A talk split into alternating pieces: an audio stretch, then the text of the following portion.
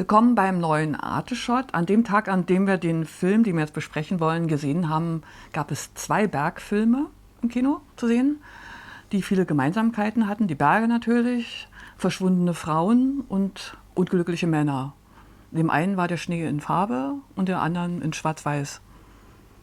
Ja, da hast du recht. Und den Film, den wir besprechen, das ist Tim Krögers Die Theorie von allem. Der andere Film. Ein ganzes Leben von Hans Steinbichler. Genau, die Verfilmung eines Romans. Und in diesem Film von Tim Kröger, der ein großer Favorit in Venedig war, dann aber nichts gewonnen hat, ähm, geht es, äh, das ist fast auch so eine Art von Literaturverfilmung. Denn im Grunde genommen, ja, geht es da auch um ein veröffentlichtes Buch und um eine Zeitreise in eine andere, ja, in eine andere Dimension. Es ist also ein klassischer eben nicht kein klassischer Multiverse-Film, also wer Everything, Everywhere und so weiter gesehen hat, Spider-Man und so weiter, wird sich hier tatsächlich auch in einem Multiverse gegenüber ähm, sehen, aber einem das wirklich sehr anders funktioniert. Also wie ist es dir mit diesem ja, deutschen Ansatz von Multiverse gegangen, als du ihn gesehen hast?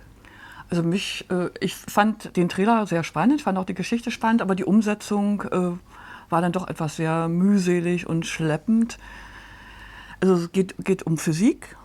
Ja, ist der bessere Oppenheimer, ne, ja, sozusagen. Hm. Ja, ja. Viel Weltentheorie, Schrödingers Katze mhm. und andere Katastrophen. Und, es beginnt in den 70er Jahren ne? und dann hm, gibt es einen. Zeitsprung in die 50er Jahre. Ja. Also es fängt an mit einer TV-Darstellung dieses unglücklichen Mannes, der noch in Farbe gezeigt wird. Und dann gibt es den Rückschwenk ins Schwarz-Weiße, wo die Vorgeschichte erzählt wird. Und genau, dieser, Jan, Jan Bülow spielt. Jan Bülow spielt den, den jungen Physiker. Den wir in Lindenberg auch den, schon gesehen haben. haben wir als Udo Lindenberg gesehen haben. Ja. Und ich musste dann aber die nächsten 20, 25 Minuten immer an den Udo Lindenberg-Film denken. Was ja dann nee, äh, eigentlich nicht so, so sein sollte. Nee, genau, ich habe mir das gar nicht erkannt. Ich erkenne Menschen eh nicht wieder, also deswegen wegen ganz mhm. egal. Und die zweite Referenz, die mich dann eine Weile beschäftigt hat, waren diese beiden Polizisten, die dann äh, versucht haben, die Ermordeten zu finden und die MörderInnen zu finden und da immer durch die Szenen hetzten. Der eine wurde von David Bennett ja, gespielt. Großartig, den mal wieder zu sehen. Der, ich, war, ich war sehr glücklich. der was den Kleinen in einer Blechtrommel gespielt hat. ja. ja. ja. Und das ist und die, und die, beiden Polizisten, die haben mich dann an Tim und Struppi, also an, an Schulze und Schulze ja, sehr ja, erinnert. Genau. Ja. Und dann habe hab ich wieder 20 Minuten daran denken müssen. Also der Film hat mich nicht so richtig in seinen Bann gezogen. Ja, ja das ist auch, finde ich, das ist das Faszinierende. Also dieser Film hat für mich also so eine Langzeitwirkung gehabt. Im ersten Moment dachte ich banal, Schwachsinn, Blödsinn, völlig idiotisch. Äh, und, und dann äh, wuchs das. Also mit jedem Tag, äh, an den ich mir nachdachte, und das passierte einfach automatisch. Einfach, es kamen immer wieder Bilder hoch, umso besser fand ich ihn. Einerseits wegen diesen Schauspielern, die hier auftauchen, also die alte Garde, also sowas wie Bennett, das war klasse. Und dann ist Hans Züschler in einer weiteren Hauptrolle mhm. da. Und mhm. bei Hans Züschler muss ich halt immer auch äh, äh, an Wim Wenders im Laufe der Zeit denken. Und wir haben ja auch beim Wim Wenders Film gesprochen gerade. Auch Wim Wenders hat sich wahnsinnig verändert. Und, und Hans Züschler ist für mich, also wenn ich halt einfach ihn sehe in diesem Film und wenn ich an, an diesen frühen Wenders denke, ist er tatsächlich, äh, er ist vom Charakter her immer noch der, der auch damals war. Es ist so, eine, so einer dieser Schauspieler, die, die scheinbar so eine Art monolithisches Dasein fristen, die, die immer in ihrer Einzigartigkeit präsent sind, ohne groß darüber hinaus zu reichen. Also, mhm. also das, ist, das sind die Nebenschauplätze hm? dieses Films. Und und dann muss ich sagen, ja, ich habe erst gedacht, ja, ist das sozusagen wirklich, wie ich eben schon gesagt habe, der bessere Oppenheimer. Es geht auch um Physik, es geht um das Multiverse endlich mal anders dargestellt und es geht wirklich um schrägen Einstieg äh, aus dieser TV-Show in den 70ern und dann dieser Rückblick, also einerseits diese verschwommene Farbe der 70er und dann diese klar konturierten Schwarz-Weiß-Töne der, der 50er und, und damit fängt dieser Film auch für mich an, so eine Zeitreise durchs Kino zu werden. Also das ist, äh, und ich, ich, finde, bei Kritik ist es einfach wahnsinnig schwierig, äh, ähm, gerecht zu kritisieren, weil es, äh, weil es natürlich immer davon abhängig ist, was man weiß. Also es ist, äh, äh, und, und damit entstehen auch schnell einfach Ungerechtigkeit. Und ich habe auch gemerkt, nach ein paar Tagen schon, ich habe, mein erster Impuls war wirklich nicht fair. Also ich habe, und das fing damit an, dass ich mit, mit Jonathan, meinem 13-jährigen Sohn, ähm, Hitchcocks Vertigo gesehen habe. Und dann dachte ich, meine Güte, dieser Film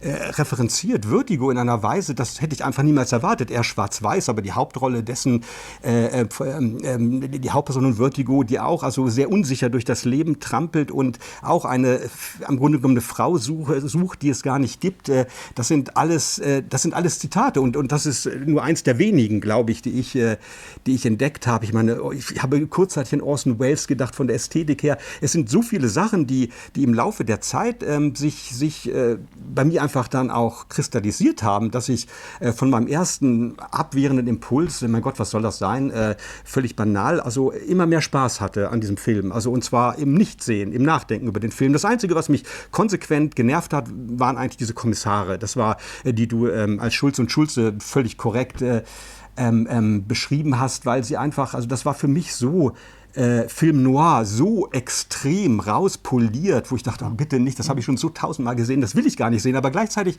äh, schafft der Tim Kröger das Ganze zu so einer ganz eigenen Melange äh, zusammen zu mixen. Und das habe ich dann, also ich muss sagen, je länger ich darüber nachdenke, umso mehr Spaß hatte ich dran. Also, das also mir war es zu schwerfällig und auch immer so, diese, dass der Tim Kröger dann so auf diesen ganzen Zitaten da so damit so kokettiert.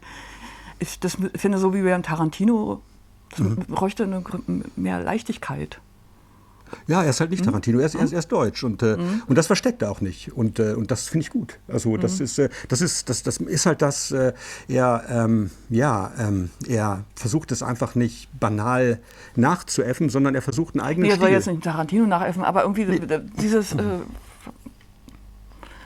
also mir hat er nicht so gut gefallen. Okay, also auch diese Gratwanderung, Science-Fiction, Paranoia, Thriller, Horror, er, dekliniert mhm. ja alles durch, was. Es war, äh, was, es war mir nicht raffiniert genug gemacht. Vom Drehbuch her nicht. Und, und, und der tolle Soundtrack, der auch wahnsinnig mhm. das Ganze unterlegt und immer wieder so in die, die Dunkelheit, die ständig auftaucht. Und es ist ja, äh, wie soll ich sagen, es ist ähm, irgendwie passt ja nicht zusammen und trotzdem fügt sich alles zusammen. Also äh, am Ende. Es es, für mich war es nicht bedrückend und die Düsternis, es war alles irgendwie, es war immer klar, es ist ich sitze im Kino und gucke einen Film.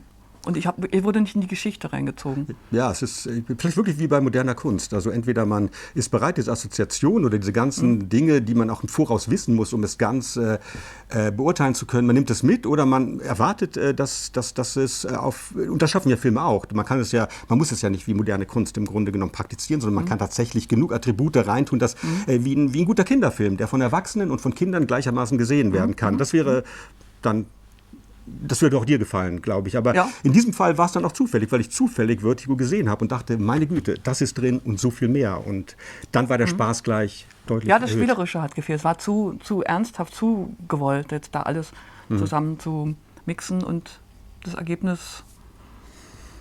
Ja, das ist eindeutig, ne? Dann für dich wie für mich. Ähm, ja, gut. Also